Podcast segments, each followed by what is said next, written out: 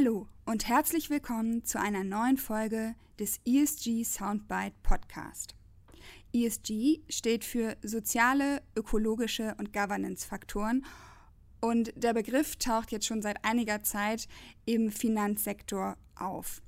Wir wollen heute einen ja, weiteren Blick auf eine weitere Facette in diesem Bereich werfen, und zwar den Derivaten. Im Zusammenhang mit Derivaten hat man sicherlich schon mal von CO2-Derivaten oder auch Wetterderivaten gehört. Wir wollen heute gucken, ähm, gibt es da noch was anderes im Zusammenhang mit ESG und eben Derivaten.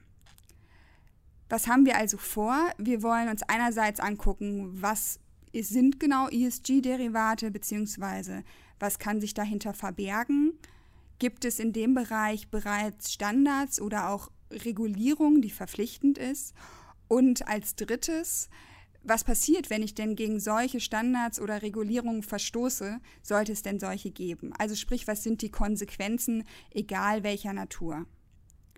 Und wir sprechen über diese Themen heute zu dritt. Und zwar einmal mit Christian Schmidt, der mir gegenüber sitzt und Partner bei uns im Dispute Resolution Bereich bei Linklaters ist. Christian ist spezialisiert auf Prozessführung und alternative Streitbeilegung, insbesondere bei bank- und kapitalmarktrechtlichen Streitigkeiten. Hallo Julia, schön heute hier zu sein. Und zum anderen ist bei uns Sebastian Dai, Counsel im Kapitalmarktrecht und insbesondere spezialisiert oder insbesondere unser Experte für DLT-basierte Kapitalmarktprodukte wie zum Beispiel Kryptowährungen oder Kryptoderivate. Vielen Dank für die Einladung, Julia. Mein Name ist Julia Batti und ich bin Managing Knowledge Lawyer im Kapitalmarktrecht bei Linklaters. Gehen wir in Medias Res. Wenn wir uns den Begriff oder die Begriffe im Kapitalmarktrecht anschauen, dann tauchen immer wieder neue Begrifflichkeiten auf und so auch beim Thema ESG und Derivate. Um den Begriff Derivate sich jetzt mal anzugucken, gehen wir erstmal kurz einen Schritt zurück.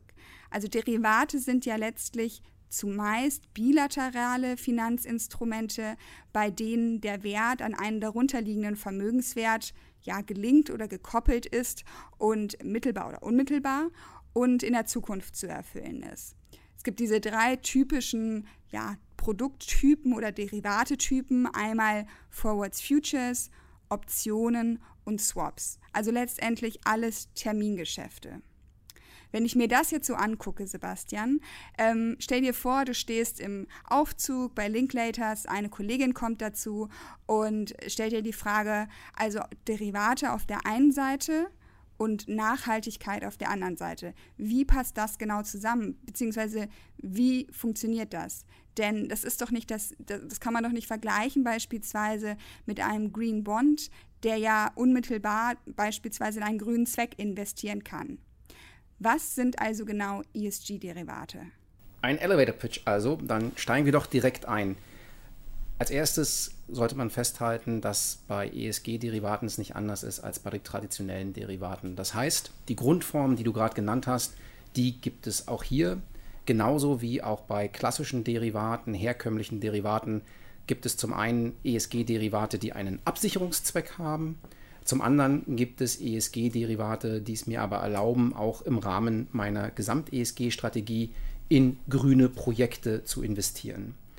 Ich kann mir vorstellen, dass das jetzt erstmal sehr abstrakt klingt, deswegen würde ich es an ein paar Beispielen mal verdeutlichen. Wenn wir den Absicherungszweck berücksichtigen, dann nehmen wir mal das Beispiel eines Green Bonds, den du gerade beschrieben hast. Dann wird es so sein, dass es dort ein gewisses Risiko gibt, wenn ich einen gewissen ESG-Parameter nicht erreiche. Dieses Risiko, was dann durchaus besteht, kann ich mit einem ESG-Derivat dahingehend absichern, so wie ich es heute auch mache bei einem, beim, bei einem Zinsrisiko oder bei einem Kreditrisiko. Insofern ist es dort nichts anderes. Des Weiteren hatten wir darüber gesprochen, dass man ESG-Derivate auch nutzen kann, um in die Gesamt-ESG-Strategie eines Unternehmens zu investieren. Nehmen wir ein Zinsderivat. Dort haben wir typischerweise einen Zinssatz, und der wird angerechnet auf einen Nominalbetrag und dann zahlt eine oder die andere Partei an die entsprechende andere Vertragspartei.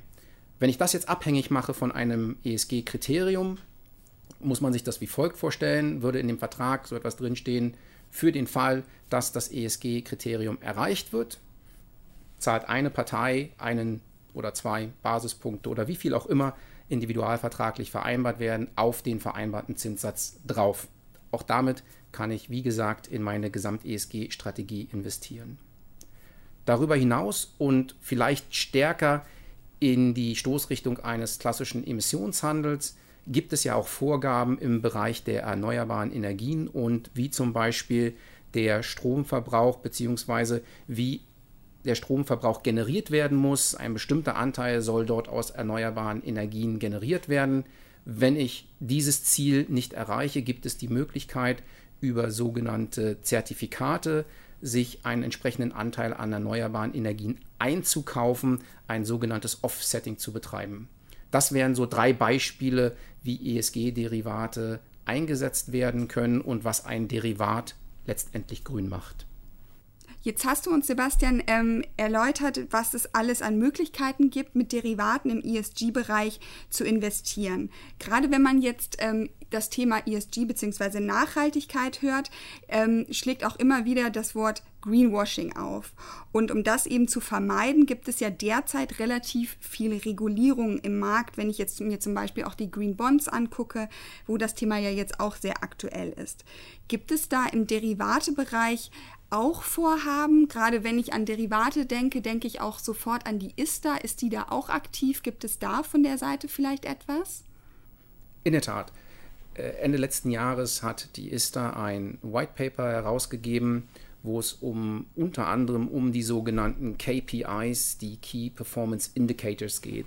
Ziel soll es sein, wie so häufig bei der ISTA, die natürlich eine Organisation, eine Marktorganisation ist, an der Marktteilnehmer äh, teilnehmen, dort sich einbringen, gewisse Standards zu schaffen. Diese Standards sind aber freiwillige Standards, wo man sagen muss, wer die Arbeit der ISTA kennt, weiß, dass die Standards, die gesetzt werden, häufig zu sogenannten Marktstandards werden. Und in diesem White Paper hat man sich darauf oder geht man ganz speziell darauf ein, was ein Indicator zu einem Key Performance Indicator macht. Ganz wichtig sind dabei fünf Aspekte. Zum einen müssen diese KPIs spezifisch sein, sie müssen messbar sein, überprüfbar, transparent und am Ende auch geeignet als Indicator.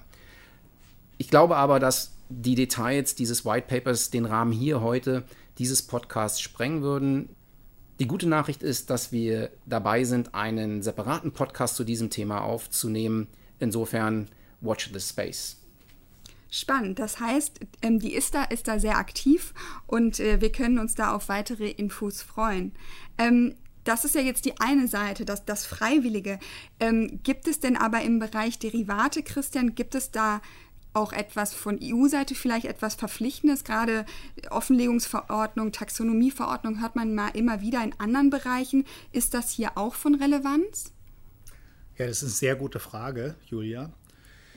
In der Tat ist es ja so, dass die Verordnungen in ihrem sachlichen Anwendungsbereich nur Anwendung finden. Und der sachliche Anwendungsbereich wird natürlich über die Definition der Produkte, auf die die Verordnungen Anwendung finden sollen, bestimmt. Und Derivate unterfallen gerade nicht dem Finanzinstrumentsbegriff der Taxonomie und der Offenlegungsverordnung.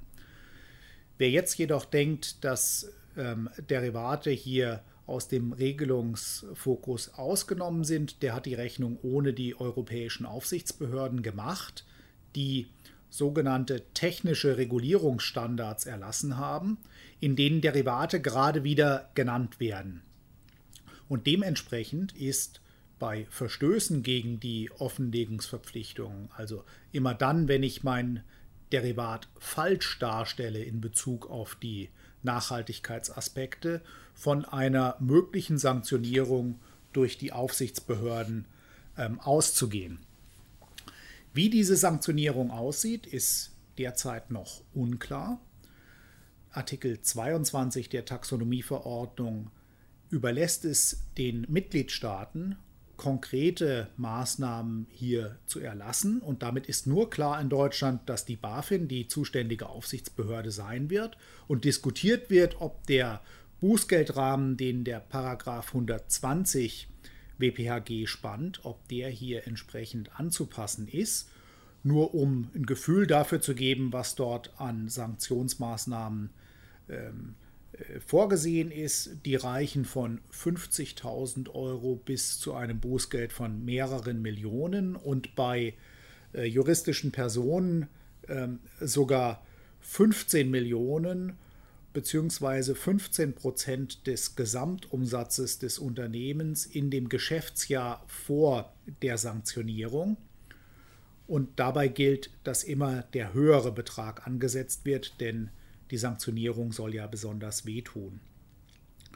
Im Übrigen ist es so, dass aufsichtsrechtlich die Anlageberater verpflichtet sind, die ESG-Präferenzen ihrer Kunden in der sogenannten Eignungsprüfung, also dann, wenn man sich überlegt, ob das Produkt generell geeignet ist für diesen Kunden, um dessen Ziele zu erreichen, dass die dort mit eingespeist werden müssen und sodass aus dem bislang geltenden magischen Dreieck der Eignungsprüfung, also dem Überprüfen der Renditeziele, der Risikobereitschaft und der Liquiditätsanforderungen eben noch ein viertes Kriterium hinzustößt mit der Nachhaltigkeit. Und wenn hiergegen verstoßen wird, dann droht auch hier wieder ein Bußgeld von bis zu 5 Millionen Euro oder im Falle von juristischen Personen, die bebußt werden, bis zu 10% des Gesamtumsatzes aus dem Geschäftsjahr vor der Bebußung. Und auch hier gilt wieder die Grenze, die höher ist. Entweder die 5 Millionen oder die 10% von dem Gesamtumsatz. Okay, das heißt also, man sieht, ähm, auch wenn die Offenlegungs- und Taxonomieverordnung vielleicht vom ersten Blick in die Verordnung selbst äh, für Derivate keine Rolle spielen sollte, dem ist gar nicht so, denn gerade was du jetzt gesagt hast, die Sanktionshöhen bei Verstößen sind ja nicht ganz unerheblich, ähm, sowohl auch jetzt auf zivilrechtlicher Ebene als auch dann auf, von der aufsichtsrechtlichen Ebene her. Ja, du hast mir gerade noch ein Stichwort gegeben, zivilrechtlich, nur ganz kurz zur Abrundung. Da stehen dem, dem Gegenüber, also demjenigen, der in so ein Derivat investiert, zum einen Schadenersatzansprüche zu, beispielsweise aus Anlageberatung, immer dann, wenn seine Erwartungen an die Nachhaltigkeit des Produkts, seine berechtigten Erwartungen ähm, enttäuscht wurden, dann kann er insofern Schadenersatz geltend machen. Oder wenn die KPIs, über die Sebastian berichtet hat, eben nicht erreicht werden, auch dann würde hieraus sich ein Schadenersatzanspruch ergeben oder möglicherweise ergeben. Zum anderen sieht der Artikel 6 der Offenlegungsverordnung zu, dass Derivatkontrakte rückabgewickelt werden könnten, wenn solche Verstöße vorliegen. Und was man immer beachten muss, ist, dass es ja die Tendenz in der deutschen Rechtsprechung jedenfalls mal gibt, die aufsichtsrechtlichen Verpflichtungen dann auch im Rahmen einer des Pflichtenkanons im Zivilrecht heranzuziehen. Und da hatten wir über das magische Dreieck, was jetzt in Wahrheit zum magischen Viereck geworden ist, gesprochen. Okay, also auch da sozusagen weitere Verpflichtungen für Anlageberater, die einzuhalten wären. Ähm, jetzt haben wir auf diesen verschiedenen Ebenen gesprochen. Was gibt es für Sanktionen? Was, gibt, was ist der aktuelle Status quo? Kommen wir mal ähm, zur Zukunft. Also klar, das Thema entwickelt sich, aber es gibt auch noch andere Themen, die sich im Bereich Derivate gerade stark entwickeln. Und da wäre neben dem Thema Nachhaltigkeit eben das Thema Distributed Ledger Technology und der Einsatz dessen. Sebastian, würdest du sagen, dass diese beiden Themen sich gegenseitig ausschließen? Nein, die schließen sich nicht aus und ich fürchte, dass unsere Fahrstuhlfahrt hier leider endet. Das ist eines der Themen, da könnte ich Stunden drüber reden. Das würde den Rahmen heute leider sprengen. Insofern möchte ich hier nochmal die Gelegenheit nutzen, auch auf einen weiteren Podcast zu verweisen, den wir zu diesem Thema aufsetzen werden. Derivate, Smart Derivatives Contract und Distributed Ledger Technology. Vielen Dank für diesen Hinweis und vielen Dank an euch, lieber Christian, lieber Sebastian, für den Austausch zu diesem spannenden Thema, an dem wir berechtigterweise, wie ich finde, dranbleiben werden. Wir hoffen, dass es Ihnen und euch, liebe Hörerinnen und Hörer, ähm, gefallen hat, dass das Thema Ihr Interesse geweckt hat. Und lassen Sie uns doch gerne einen Kommentar oder auch eine Bewertung auf der Plattform da, auf denen Sie diesen Podcast gerade hören oder sprechen Sie uns an, wenn Sie sich zu diesem Thema mit uns austauschen möchten. Wir halten Sie über die neuesten Entwicklungen in unseren Podcasts und auch LinkedIn-Posts auf dem Laufenden. Ähm, schauen Sie hier gerne auf unserer LinkedIn-Seite bzw. unserem Profil vorbei. Bis dahin sage ich bis zum nächsten Mal. Tschüss und auf Wiedersehen.